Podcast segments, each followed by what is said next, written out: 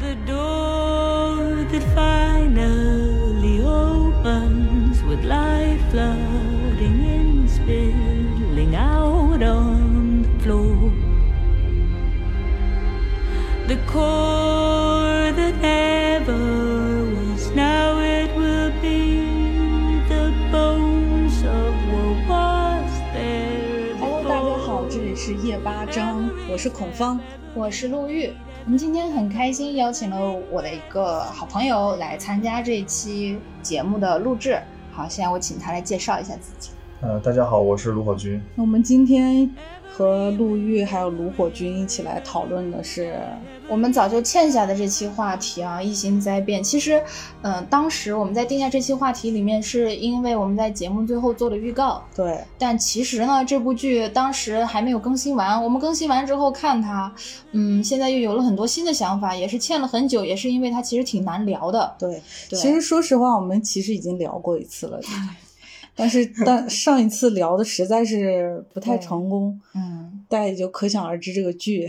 真的是挺难聊的。我我们也嗯也发现了，它涉猎的话题问题都特别的广，特别的多。对我们是没有办法去做到真正面面俱到，去概括到它其中讨论的所有的东西。我觉得主要就是因为这个剧的坑儿太多了。呃，也是，第一季，对，可能他们的编剧都没有想好该去怎么发展，所以好多东西我们看起来就是很奇怪，而且你就好像找不着他到底是在讲什么的那种感觉。那我们就先来呃讲一下这个剧的它一个基本信息。它是导演雷德里·斯科特执导的一部剧，当然是把他的名字挂在了最前面，因为这是一个很大的噱头嘛。对，大家应该是很熟悉他的作品的，你像《异形》系列，然后还有《银翼杀手》系列，对像八二版老版的《银翼杀手》是他导的，《二零四九》是他监制的，然后包括普罗米修斯《普罗米修斯》其实是《异形》系列，我觉得，算是异形系列，我也感对，觉因为他在最后其实是跟他后面回归执导的《异形契约》，它有是一个呼应的对，有一关个系呼应的关系，它也属于《异形》系列吧。嗯，还有就是前两年很火的《火星救援》呐，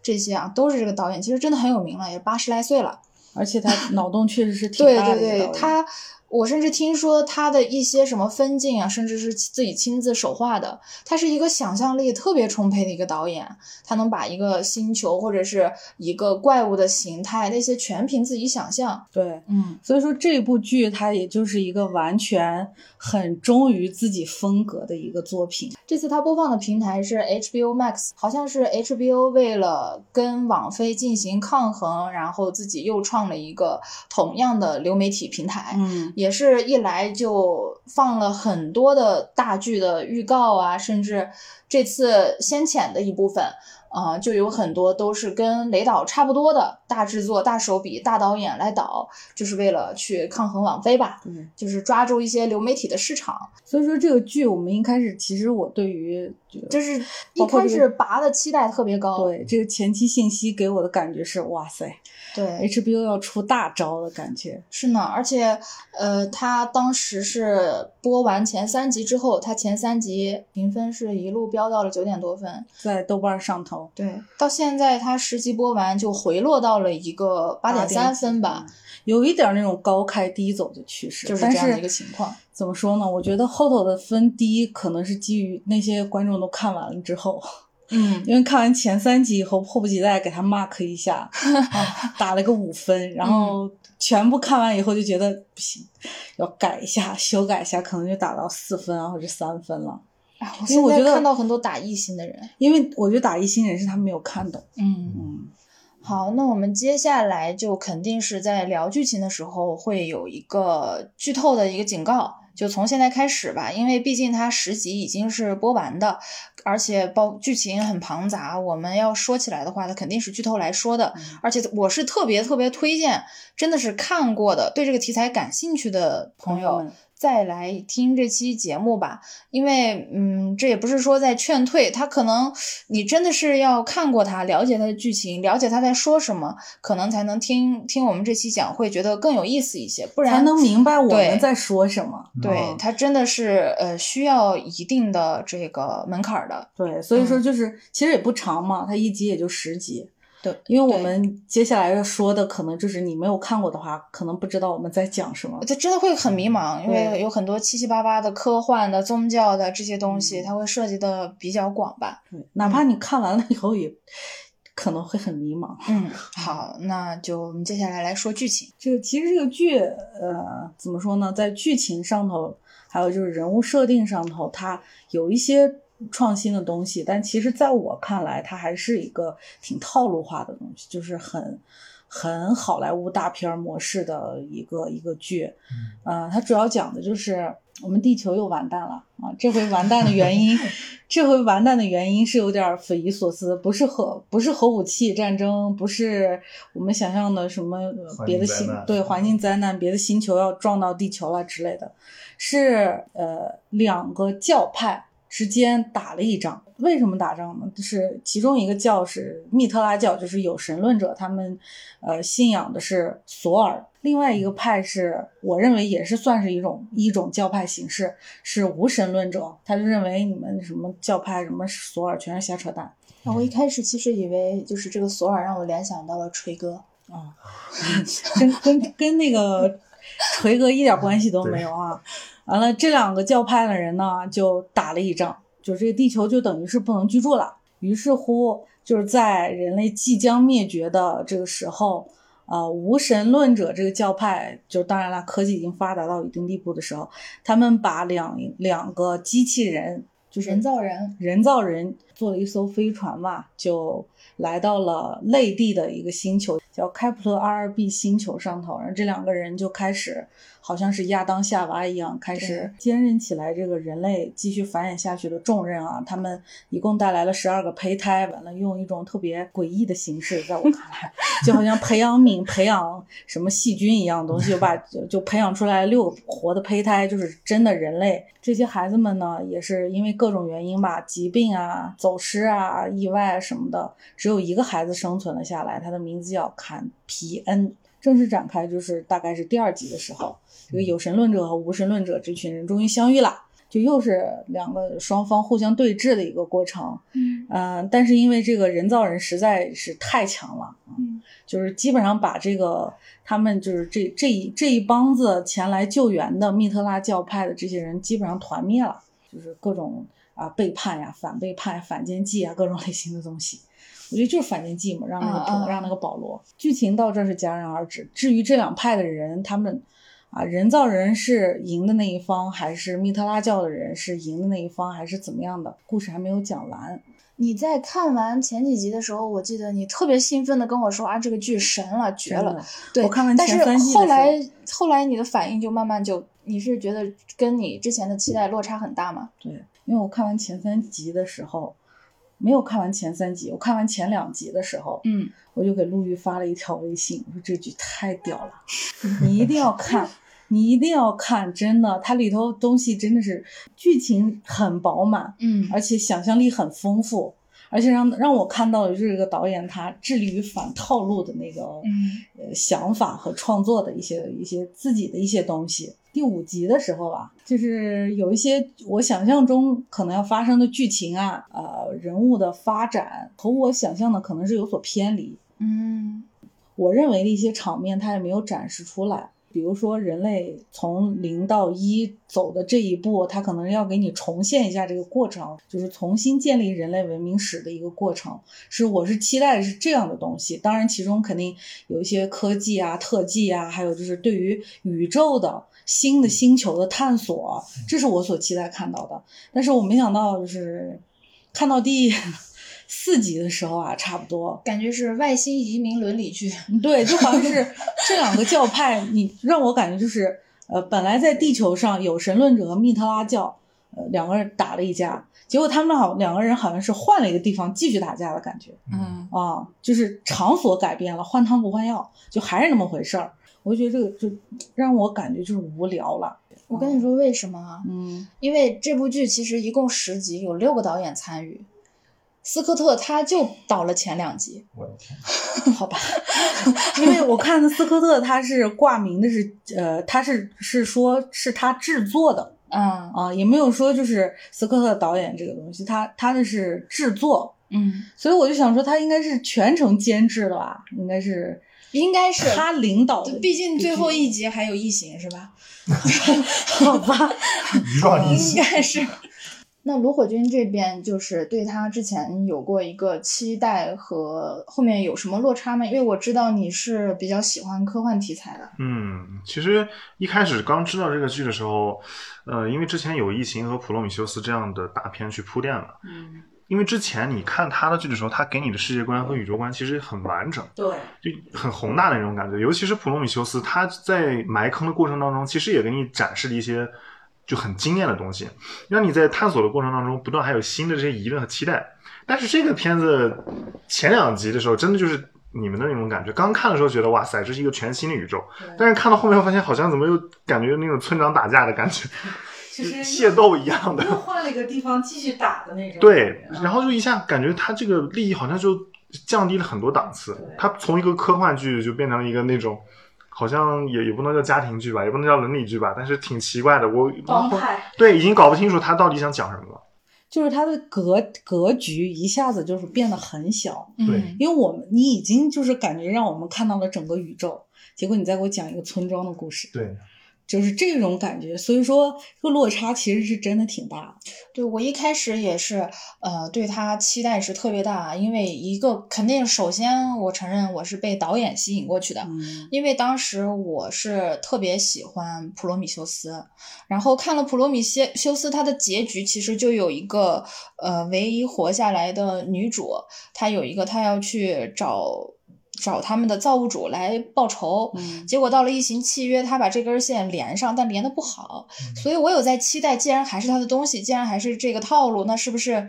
嗯，会在这里面，他又从别的角度，或者是说再创造出别的东西来，嗯就是去把他的整个异形宇宙给它圆起来。但其实也没有，没有就没有吧，还没有新意，就、嗯 也都没有。但是我我其实当时看到他给这个开普勒二二 B 星它的一些设定上，我觉得还是蛮有意思的。我后面去了解了一下，你像开普勒二二 B 星球，它确实是我们真实存在的一颗星球，内地星嗯球是不是？，对，它是距离我们有六百光年吧。嗯，我当时就是搞不清楚六百光年，我还是心里面有一点儿这个希望。六百光年好像不是很长，但换算了一下是两千两百年。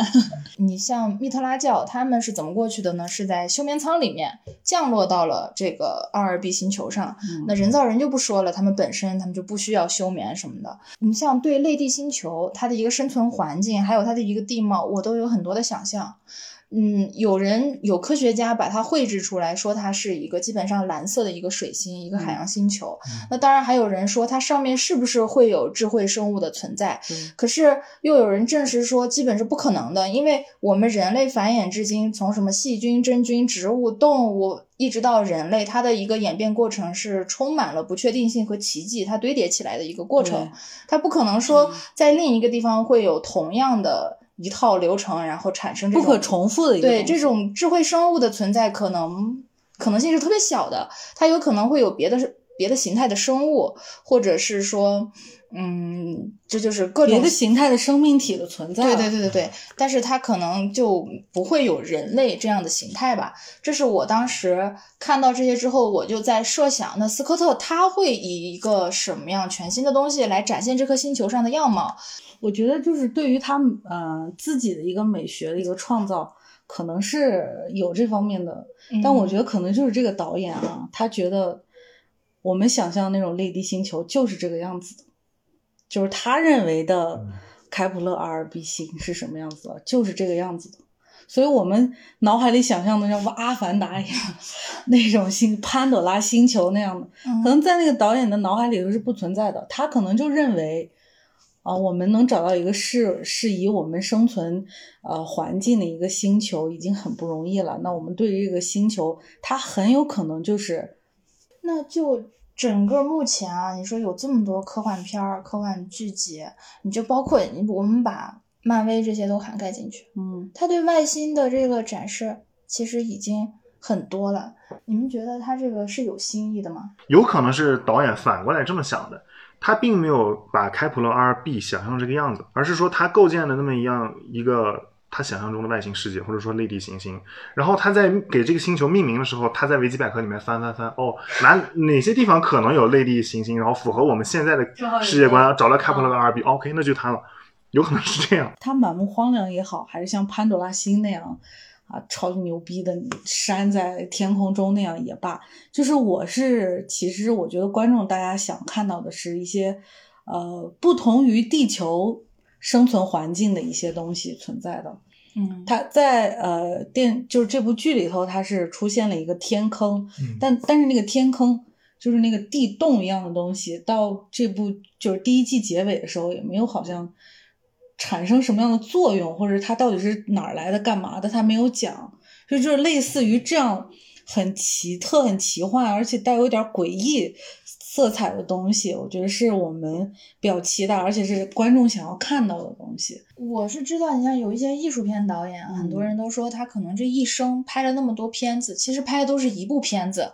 但是对你像他这种，他是拍类型片的，我觉得应该是要有更多新意的。我觉得这就是一个呃，这这就是一个很难超越的一个个人风格上的东西。嗯像我有点想偏题啊， 就是，嗯，你刚刚说到了潘多拉星，《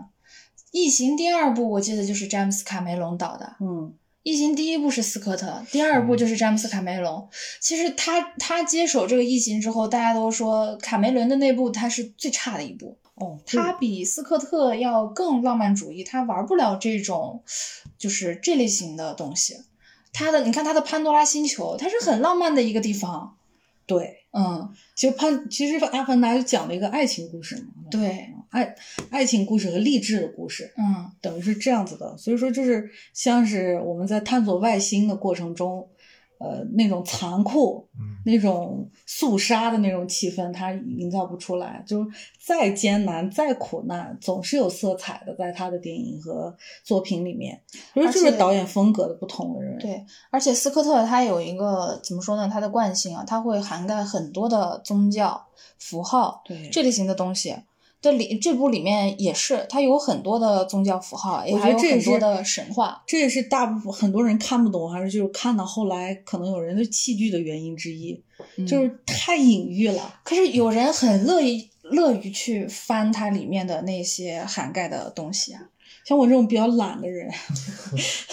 我就看不懂，我就看不懂了，我就过了。他可能就是表达他的一些什么东西，我就主要看剧情就好了。那卢火军这边有没有从里面找到这种宗教神话的这类型的东西？我感觉它的符号还是很明显的吧，因为嗯从这个片子一开始的时候，这个密特拉神教的那种符号性就特别强。比如说他们身穿的那种白袍，那个东西，包括他们身上的那个符号，其实就是十字军东征时候比较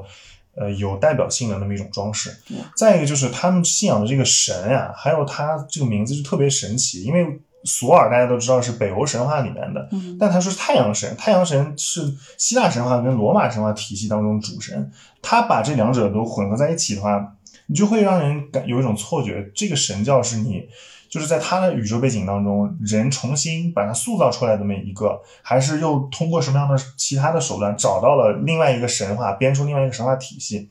就在第二集的开头的时候，不是有那么一段，在二一四五年的波士顿，对。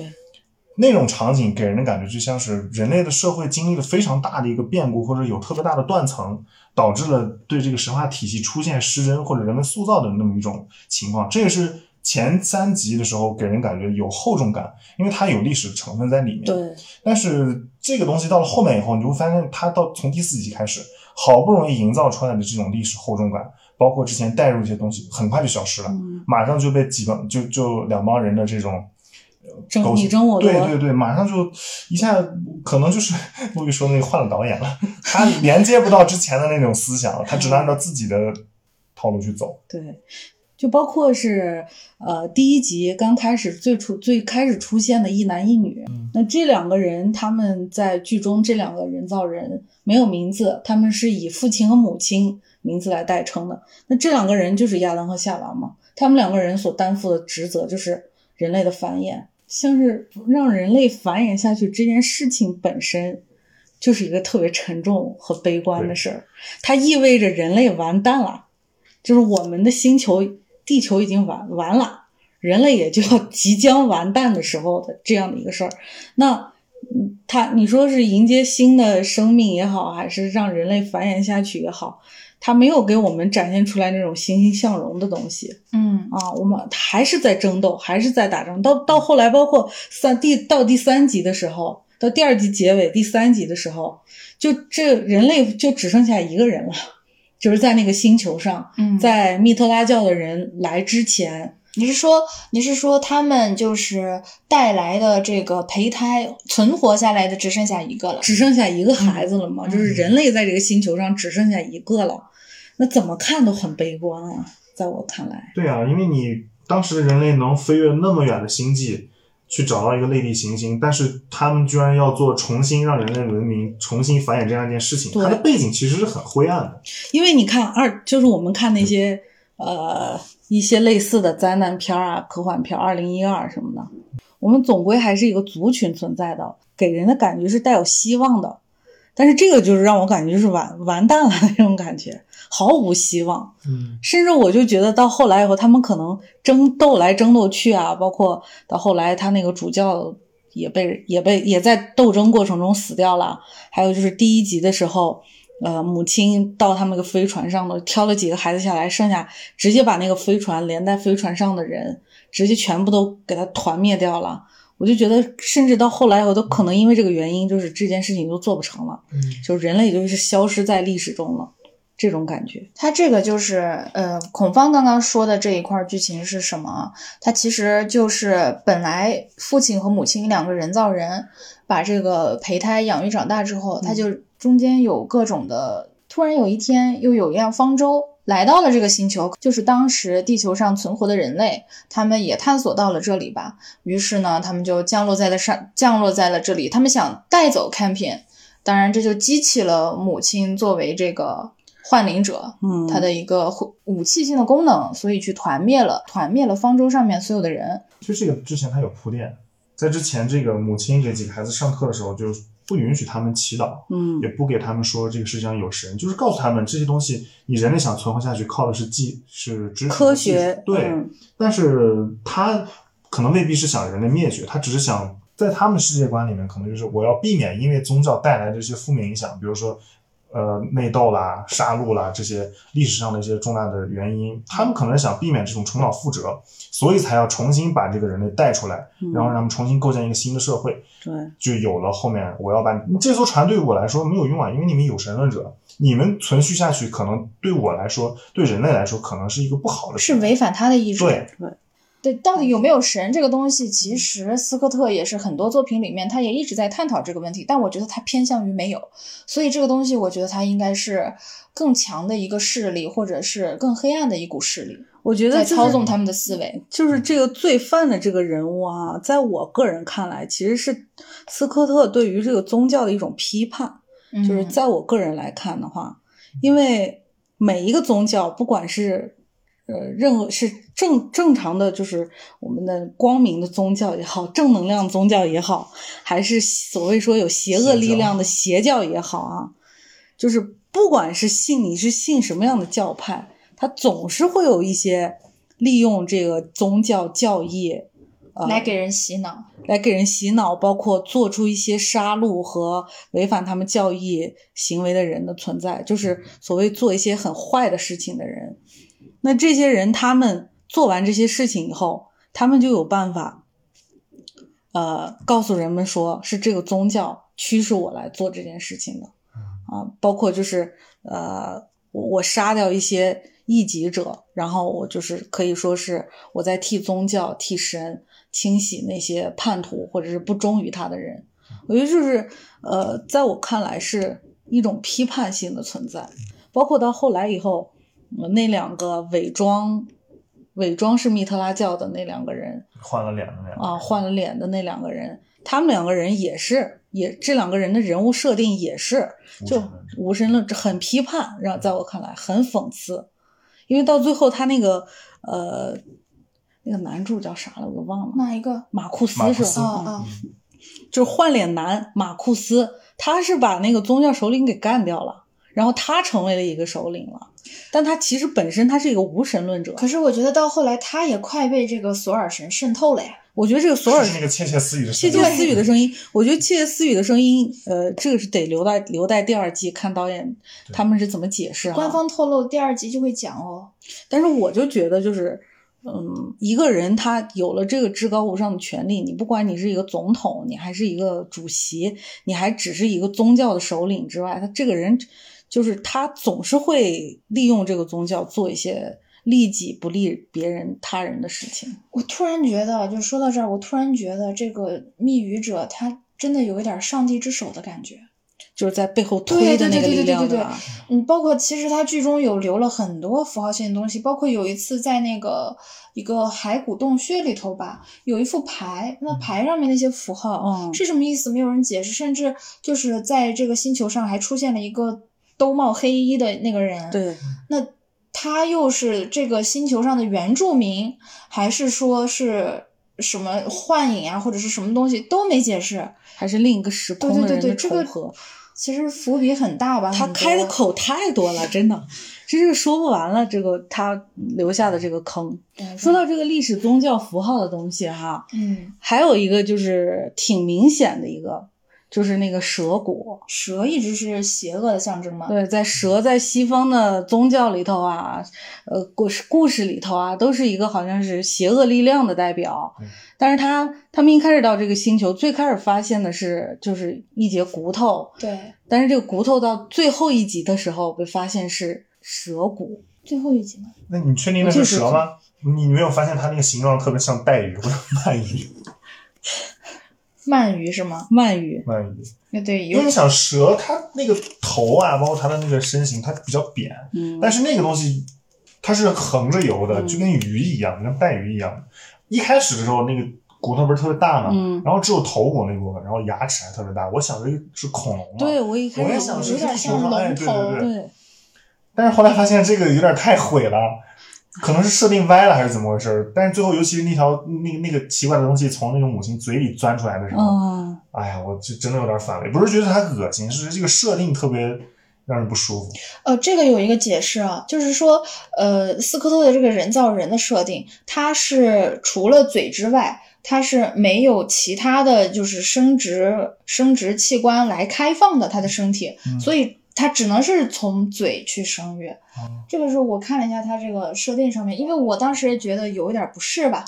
但是因为你像之前它有各种破胸破背出来怪物的，嗯当然那个但是从从嘴里面这个就是更让人觉得有点儿有点儿难受。所以说看这个剧哈，你就和看《红楼梦》一样，你看之前呢，你得先把它这个前情提要和它官方发布的一些东西你得看一遍、捋一遍啊，要不然的话，就像看《红楼梦》，你得先把那个贾府啊、什么府的这些人物关系你得弄清楚，嗯再去看。也可能是他想讲的东西太多了吧？对，包括到后来，其实作为主角的呃这两个人造人，嗯其实他就是他们就是 AI 嘛，他们就是 AI 嘛，他们嗯其实也是有一部分就是趋同于人的觉醒状态的。嗯尤其是越到后来吧，首先就是我觉得是母亲她对孩子的一个保护欲，其实我觉得，呃，整部剧中的人物，我觉得最妙的一个就是她的女主人公，在目前看来是女女女一号，就是那个人人造人母亲的这个角色，她怎么可能会有感情呢？但是在这部剧里头，好像这个母亲就被赋予了一些感情的东西。第一集的时候，我不知道，当时我看的时候，我不知道，我我看到那个坎皮恩就小坎啊，我就就我就叫他小坎。就是这小坎是当时要呃培育的六个胚胎里头，其中一个就是没有存活下来的。他他在他在婴儿形态的时候，父亲就发现他是一个死婴，嗯然后父亲是想要让其他的五个婴儿把它吃掉，汲取养分的对。但是这个母亲呢，做了一件事情是，她把这个孩子抱在怀里头，并且她流了一几滴眼泪下来，然后那几滴眼泪就留在他滴在他抱这孩子的手上，就很奇迹的事情是，这小坎就活下来了。就是当时我看到这一个呃桥段的时候，我没有认为，我也没有想到说，呃，这是母亲的一种感情上的行为。我认为这是一个程序设定，就是可能是他们人造人里头有一个，就是你培养呃这个胚胎的时候，虽然说很荒唐，但是假如说它是一个死的状态，你你有一个抢救的程序，嗯，这个程序就是把它抱起来，然后用你的眼泪去治疗它，可能就有会活活过来。不，他只是单纯的用爱发电。嗯对我当时就想说，哇塞，这种程序哈、都可以了。对，都可以吗？但后来以后我发现其实不是，嗯，是这个母亲她到后来以后对这几个孩子的爱是真的像人类的母亲对孩子的爱一样，因为一开始时候，如果要是按照这个故事的架构、故事的世界观、价值观来说的话，这个父亲和母亲他们就是一个呃像是保姆一样的角色，对，他们其就是要把这几个孩子抚育起来，抚养成人，然后让这几个孩子作为人类再继续一代、二代、三代的繁衍下去，他们就完成自己的使命了。他们就是一直守护这些人类，他们可能是就会转变成一个守护者的一个状态，他们不应该有感情的。但到后来以后，就是这母亲，包括是第一个呃死去的孩子叫塔塔利利，就是这个母亲是对于塔利的离开，还有对于这些孩子接二连三的离开，像是一个真正失去孩子的母亲的一样的反应。呃，密特拉教的人来了以后，想要把小坎给带走，然后这母亲就不是，呃，启动了他那个幻灵者的那种大杀大杀性武器的那种呃功能了以后，他居然从那个星，他们他到了那个飞密特拉教的飞船上之后，他没有选择把那个飞船上的人全部宰了，他反而是从那个飞船上带下来几个伙伴，嗯，然后后他把那几个孩带子下来几个孩子，，对，带下来几个孩子，他带下来孩子的原因是他想让这几个孩子陪伴小卡。对，哦因为这个本来就是，如果说他们最后只有坎皮恩活着的话，是没有办法繁衍的呀。对，对这也可能也是一种原因吧，但我觉得更多是让我感觉是，呃，我的孩子需要一个伙伴，他他健康的活着，对于我作为一个母亲来讲已经是不够的，我需要让他感受到更多的东西的感觉，就是有一些很多这些的细节，再到后来以后，这是他作为一个呃人类母亲的觉醒，然后到后来以后，他到那个休眠舱以后，每天两个小时去回溯他的创造者修改了他程序的那个地球人坎皮恩，让我感觉是他又觉醒了爱情，是不是这种感觉？就是这是一个情感非常丰富的人造人。那还有就是另外一个人造人父亲嘛，对你像你像密特拉教那儿的那些人造人，感觉就像是冰冷的武器一样对，就是一个服从命令的一一个一个状态。嗯但是在这边的人造人里头，作为父亲那个角色，他第一开始时候是被母亲给，呃，像是关了电池一样。后来以后又这个母亲又给他重新安装了一个能源的东西，他又有火起来之后，这父亲也发生了转变。嗯，这个父亲好像也有了一些类似于人类情感和自我选择的一个呃一个设定。所以说我就是觉得你在看这两个人的时候，还是挺有意思的。卢火军觉得这部剧里面的人物，他的设定啊，他的情感走势啊，是嗯嗯有什么感觉？还是挺有意思吧。母亲这个人其实情感很丰富，嗯，尤其是她迸发出那种母爱，真的有点像一个真正的活人。但是结合整部剧你看下来，它透露出了一些点的话，其实我更多的感觉是，这其实只是一种程序设定。他一开始的时候来到这个地方的时候，应该是设定的最初那个最初始的状态。那么他就是扮演父亲和母亲的角色。你看，包括给他们上课也好，睡前给他们讲故事也好，这些东西会随着一些事件的发生出现改变。嗯你比如说最典型的，我到现在都一直认为，这个父亲被拔掉处理器，然后重新装上以后，他出现了情感的状态，其实不是说他真正产生的情感，只是说原先给他设定，就是抑制他这个程序那些东西，因为断电，他重新恢复了，他本来其实就有这些功能。然后这个母亲她其实也是有这些功能，因为你想吧，她的造物主要让这两个人扮演亚当和夏娃的角色，让抚养这么一批人类重新成长、重新建立文明，他肯定不可能是单纯的给你两个机器，他要让你生活在一种正常人类的那种情感交互当中，这个环境这个人才能正常的成长嘛。因为你身心的话，你跟两个机器人在一起成长肯定不可能。他要培养出人类正常的那种情感，所以他提前预制了一些能模仿人类情绪或者说感情的这样的一种程序在里面。嗯，像母亲的它这个觉醒就比较呃激烈，因为它的功能本身，呃，剧中也透露过嘛，这个父亲其实是个就是服务型的一个机器，家政类型的对自，己但是这个母亲它是有武器的，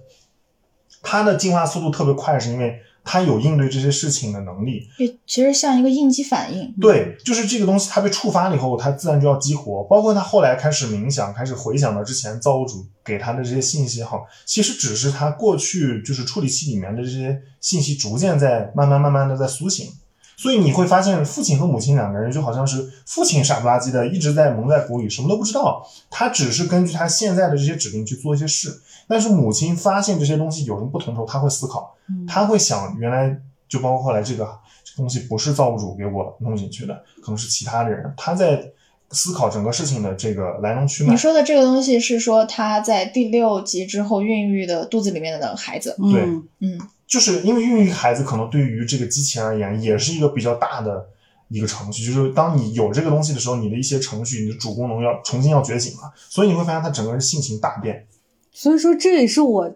这也是我想就是感觉到导演要跟我们讨论的一件事情，就是说在我看来，我和卢我我自己的我个人的观点和卢火我觉得是不一样的。我认为就是。呃呃，人类把他们送到另外的星球抚育人类的话，他们这两个人最主要保证人类的就是这人类能够正常的、健康的生存下去。嗯我觉得这是对他们最重要，而且是最主要的指令。可能就是他们身上有一些类似于类似人类的情绪的一些功能啊，重启了之后被激发出来了。但我觉得这个设定本身就很妙，机器人怎么能有类似人类的情绪存在？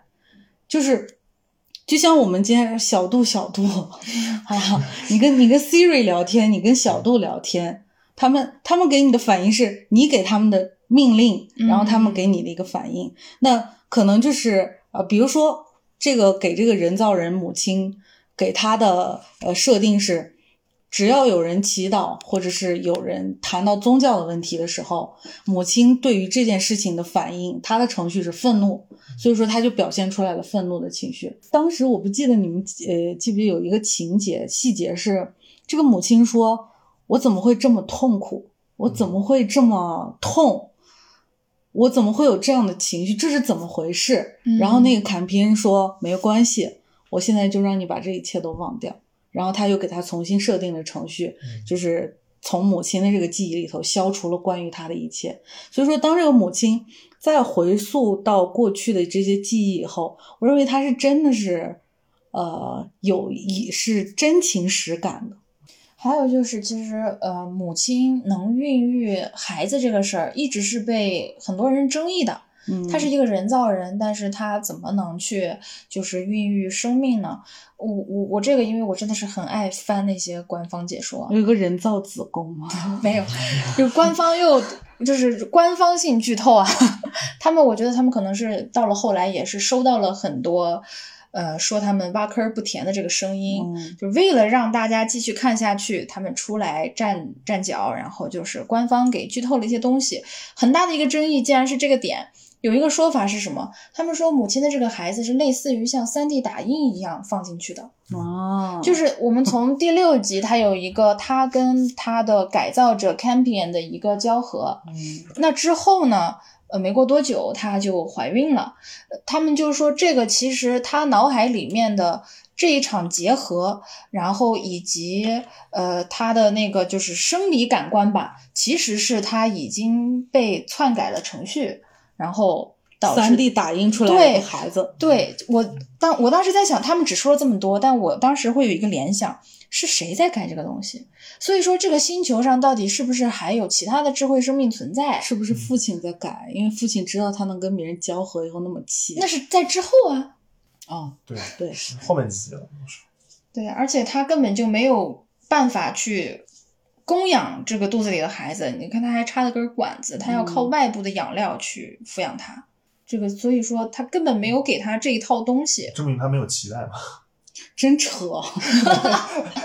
对我我自己，其实我更感兴趣的是那两个孩子，也就是小坎偏跟保罗。嗯保罗就是马库斯的儿子，嗯就是真马 真马库库塞 尔，真马库斯他的儿子，就保罗的童年，我们能看到其，其实也挺悲惨的。他的亲生父母应该是被这个宗教洗脑之后，对他应该是一个很冷淡，科学狂人，，对，很冷淡的一个状态。但是这个假爹妈来了之后呢，就也是无意间发现，哎，多了个孩子。他们带的是无神论者那种自由意志心态吧。所以说来到之后，既然有孩子，一定要是要对孩子好的。既然逐渐就产生了对这个孩子很浓厚的这个父母的爱，嗯可是这也就是有一个问题，让那这个孩子他其实是，我觉得他在后期有一个摇摆的一个状态我知道你想说什么，啊就说第二 季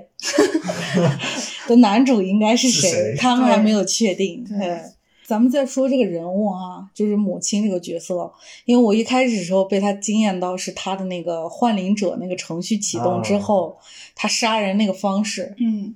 就好像是一种超声波一样的次声波。对，次就声是波这一个样刘慈欣的作品里面有写过，改变了那个那个叫什么正共品正品，对对，所以说我就是对于这个母亲的期待是类似于这方面的期待嗯，就不是说她各种各样的杀人武器的形态的展示，就除了她会突然会飞，然后会像是坎皮恩的最后一个伙伴死去了以后，坎小坎就特别的想念他，然后母亲就变成了那个女孩的样子，跟他说了两句话，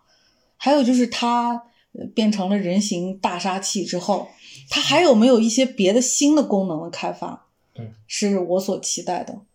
但我觉得这个啊，就我看到后面，它随着它的这个功能的逐渐开放啊，嗯我我为什么就觉得有一点儿，就是呃，这些编剧和导演是在临时的去添加的这些东西呢？就想到哪对，拍到我哪儿的感觉，我需要母亲去做这个事情，我就临时给他加来一这个么这一个下功，能嗯，我有种这种感觉，哦你像他到最后都能三 D 打印孩子了， 说不定他能三 D 打印出来个地球来， 人们再搬回去。我就是更想看到，呃，像是人造人他们在这个上面还能做出来什么样的文章，嗯嗯，还能讲出来什么鬼。 就是你你期待下一季想去看的东西，其实我在第一季的时候就很期待，嗯。但到除了后来以后，他呃，就是是突然之间生了个孩子出来之 之外，就是没什么特别让我期待的东西了。就是能够，就是对我自己的想象有所实现的东西就没有了，嗯嗯，所以说还挺失望的。那卢火军这边有哪些坑儿是你觉得还有兴趣想知道他接下来发展的？哎呀，我个人其实挺心里挺矛盾的，因为像呃，你要接下一季，一般的情况是这样，就是导演或者说这个剧啊，给你留了很多的伏笔，嗯或者有些没有给你解释的东西，让你去猜，你就有这种想知道它后续会怎么发展。但是这个剧你的感觉是什么？我得自己去猜，我得自己去创造这个问题，然后我才能 想，哦，第二季我应该看点什么东西。所以这个就嗯说，我知道你在矛盾什么，到底要不要再看第二季？对，要不要 看？因为他给我讲这个东西，我完全没有搞明白你到底想说明一个什么样的东西。嗯，他所有堆叠的点呀、都是这儿一块儿那儿一块儿拼起来的。 嗯我不知道你想表达什么东西，所以你说下一句我期待什么呢？你这些特效也好，还是他的这些人物的塑造，其实并没有让你觉得特别特别有想看下去的那种感觉。就是在主剧情方面来讲的话，对它没有很干涩，其实对，他在主剧情方面来讲，没有给我们留下一个很大的反转，或者是让我们很想继续追下去看这个事情到底会怎么发展的一个东西。但是在其他细枝末节上头呢，又是让人感觉云里雾里那种感觉，嗯就是没有一个东西是贯穿下来，让人想要在第二季去第二季去寻找答案的东西。你像我，就是挺想知道那个天坑是干嘛用的。嗯，那个嗯坑，我第我就是看完第一季以后，对于它有几个猜想，其中一个我觉得最靠谱的，在我看来啊，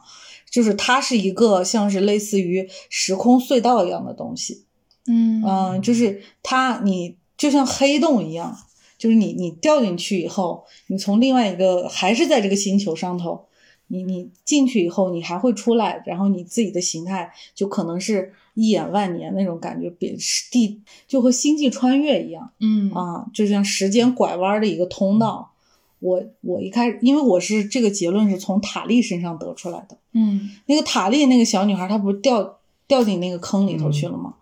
那她掉进那个坑里头，她后来又再次出现。我当时没有联想到神秘人啊、神秘力量什么的，或者是她是一个邪灵、邪祟这种东西。我就觉得她是从坑儿的另一端又给出来了，又回到了她当时掉到坑儿之前的呃一个状态。但是她可能就是记忆被改造啊，还有她这个这个人的思想被改造啊，我是这样想的。所以我还挺想知道那个坑儿是干嘛的，因为这个坑儿从头到对尾，对他给了这个坑儿很多戏份的。这个就有点儿，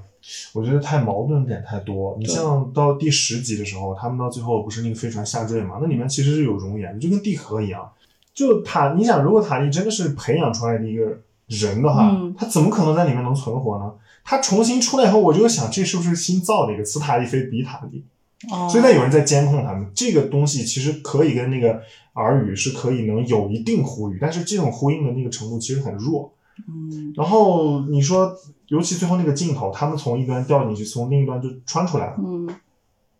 或者是在不同的时间维度啊，什么地方的传出来的，但如果真是一个新的一个时间维度，这坑会更多。也有可能是这个坑底下才是他们真正的秘密基地。对就像是有一种说法，我们人类就是被人家那个不知道领先我们多少、啊多少对年的嗯外星人，我们就是一个实验品。对你嗯，每个人的嗯生活啊、思想啊什么都是被在都被操控了。对，被监控着的。嗯所以说，这些这些人可能是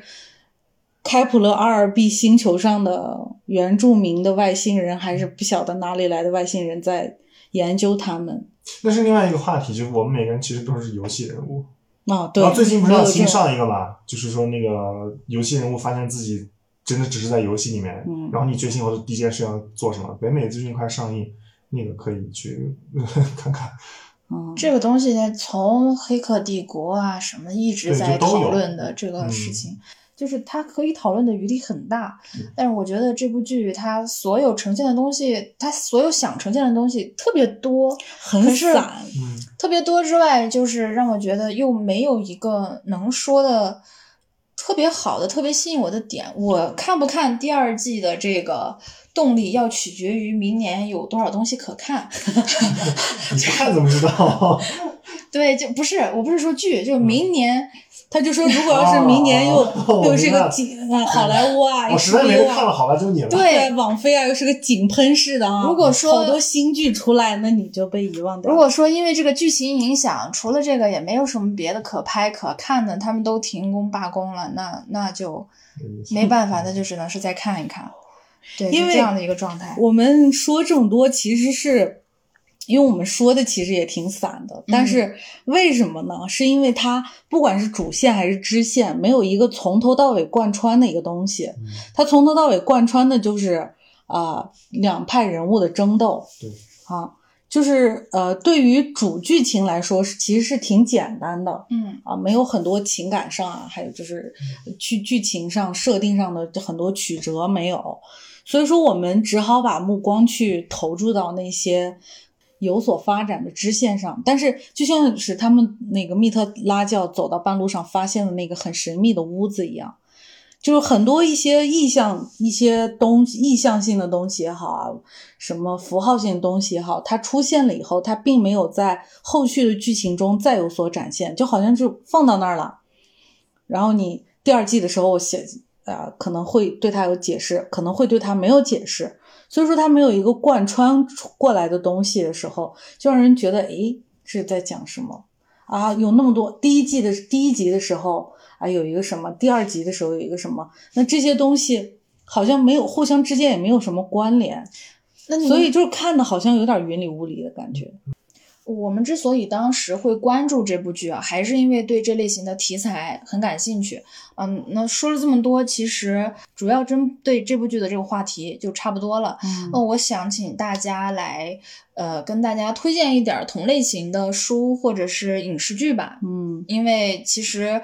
不管是人工智能还是移民外星啊什么这样子的题材，有很多优秀作品可以提的。嗯嗯呃，其实这呃同类型的剧啊，能推荐的其实还非常多，而且对我觉得都比这些好 看。就比如说这个呃《异星觉醒》，那它它这个不是叫《异星灾变》嘛？嗯一六年还是一七年啊，有一个上映的，那那个演员都很熟，就是叫《异星觉醒》，它本来英文名叫《The Life》，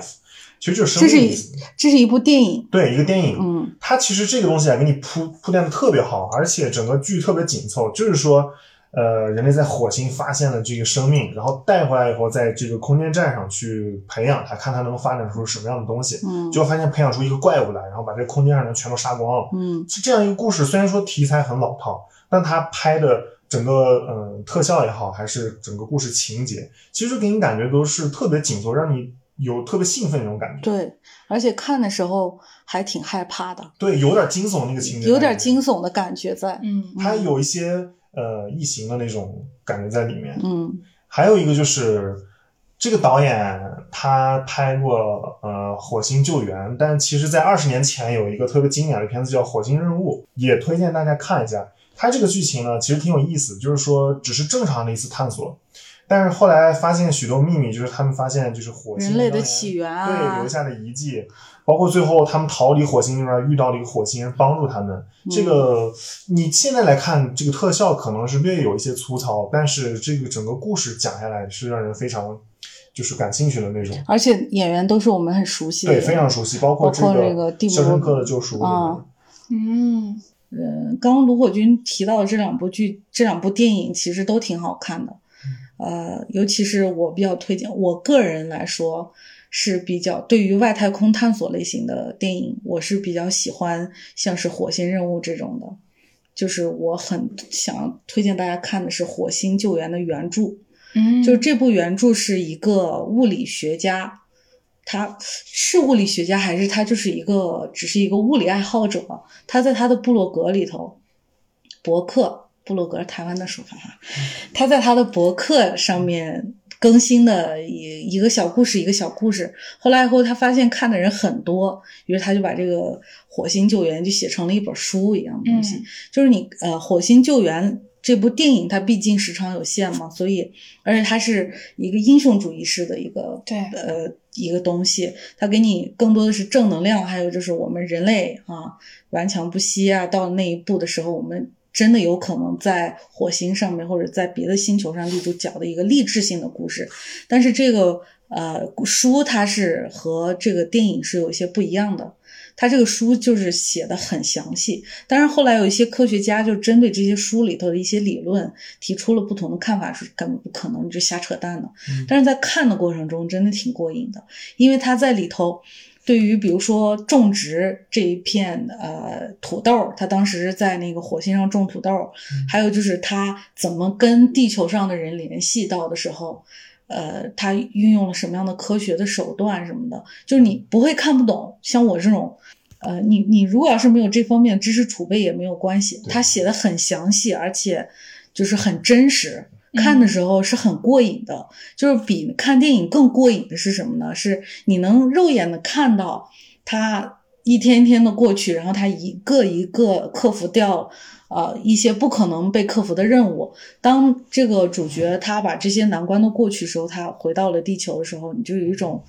呃就像看爽文一样的那种感觉。嗯，我我这边是推荐的是一个也是讲机器人母亲的片子，叫《吾乃母亲》。它这个跟我们看的《一心灾变》里面的母亲有一点神似，只是说她的这个行为，她也是为了保护这个孩子做出了。特别极端的事情吧，导致就是人类在怀疑他的一些动机，甚至是就是在打压他，都在害怕他吧，嗯就是觉得他很恐怖。但其实也是到电影的最后才知道他是担任了这个抚育人类去繁衍的这个大任吧，嗯就是跟我们这个电影还是有一些相关性的。还有一部是西班牙的电影叫《伊娃》，那个它其实是一个比较温情的一个科幻片，嗯但它中间是带了一点悬疑的。这个伊娃她是一个机器人，但她同时也是创造她的人的，我记得是女儿还是情人吧？女女儿还是嗯女儿好像是不是就那小女孩摔了一跤？啊？对对对对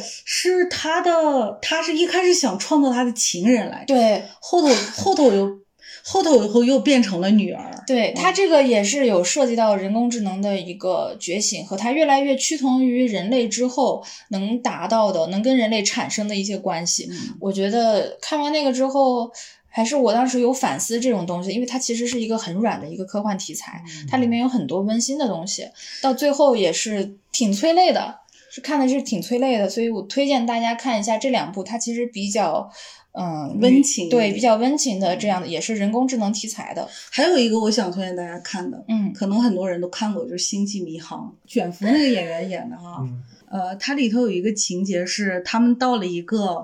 就是曲线加速了以后，不知道到了宇宙空间的哪一个地方了以后，反正是离地球是要多远有多远的时候，嗯居然人类在那儿有一个。呃，它建就是在一个宇宙飞船上的感觉，然后人们在那儿有一个小型的社会，嗯就是在呃一个宇宙，像是类似于那个瓦力一样，就是啊呃瓦瓦力不是也是在外太空的一艘宇宙飞船上头的吗？那个电影《星际迷航》这个《可汗之怒》里头也是，他是把瓦力给真人版了，就是里头人们。在那个飞船上头是做什么都可以，而且就感觉是像是一个呃，不是星不是地球的地球一样的一个生存空间。就是大家如果是想看一些类似于未来想象啊、现实版的东西嗯，可以去看这个电影。我们这一期话题就啊给大家说到这儿了哈，嗯，就我们可能这一期说的有点丧。因为我们三个人的状态就是，对于这部剧来说的话，是经历了那个就是高潮迭起的那种感觉，就是经历了一开始的时候就很嗨、很期待，结果就是到后来以后，就是越来越丧，越来越丧，就是对他的期待值越来越下降，越来越下降，到最后以后就是啊，就这样啊，就就这样就了，这，对，就是有一种这种感觉。所以说，我们也就是，呃，想给大家说好这部剧，但是它确实是有点太分散了，而且主对剧情来说其实是没什么可说的，嗯挺简单的一个事儿。所以啊、总体来说吧，还是一个挺好看的一个剧，大家可以去看一下。那我们今天就先说到这里喽，好，拜拜。拜拜。 拜拜。 Every wind, every wave, every sky, every cloud, every grave is low. Pulling you from the sky, just like love will do.